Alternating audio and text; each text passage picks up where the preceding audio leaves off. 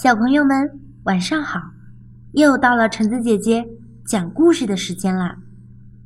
今天我要跟大家分享的故事叫做《朱家故事》，文图音安东尼布朗，翻译柯倩华，河北教育出版社。朱先生有两个儿子，西蒙和帕克。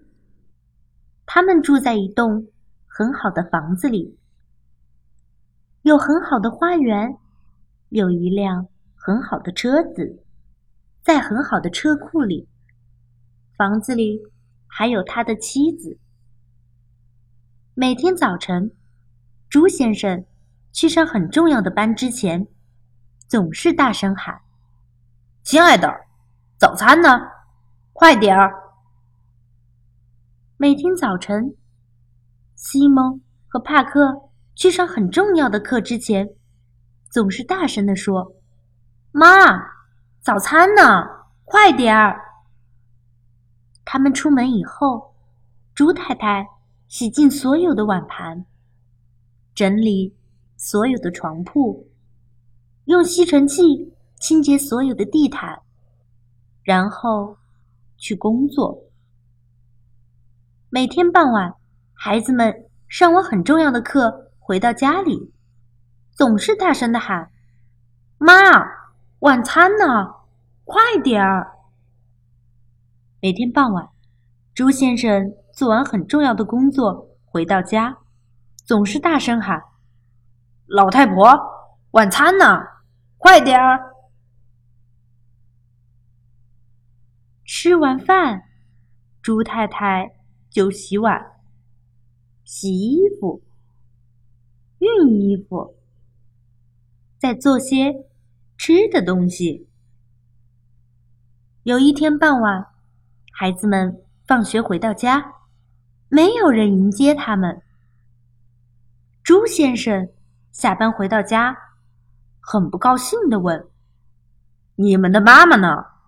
他们到处都找不到朱太太。壁炉架上有一封信。朱先生打开信封，里面有一张纸，纸上写着：“你们是猪，我们怎么办呢？”朱先生说：“他们只好自己做晚餐，做了好几个小时，难吃死了。”第二天早晨，他们只好自己做早餐，做了好几个小时，难吃死了。第二天白天，第二天晚上，第三天，猪太太一直都没有出现。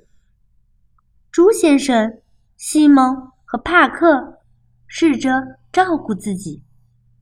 他们从来不洗碗盘，他们从来不洗衣服。很快，房子就变得像猪圈一样。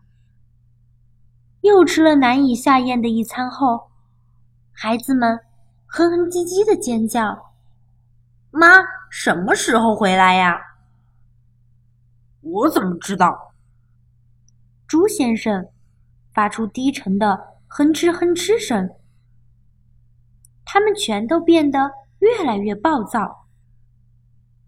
有一天晚上，房子里没有食物可吃了。